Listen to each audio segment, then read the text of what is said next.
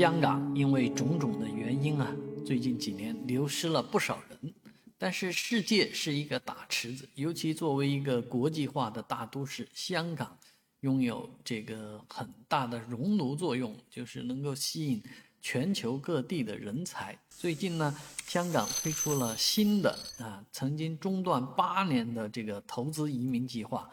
这个移民计划一下把原来的门槛从一千万呢提升到三千万。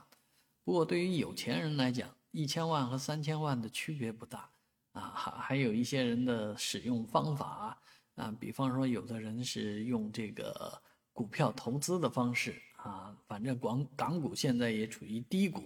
啊，到那边去投资三千万换一个身份，其实也蛮好的。我就见过这样的人，不过那是一千万的时代，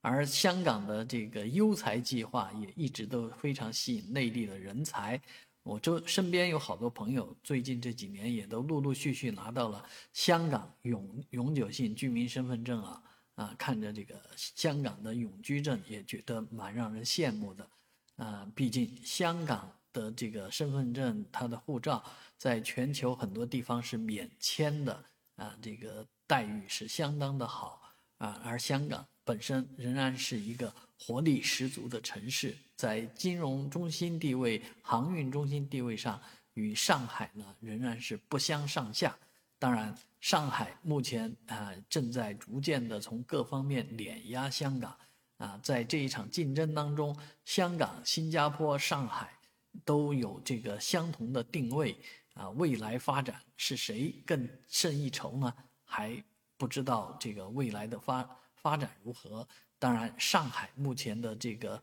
引引入人才的政策来讲呢，还是偏弱的啊，应该把这个全球的优才呀，继续的招揽到上海来。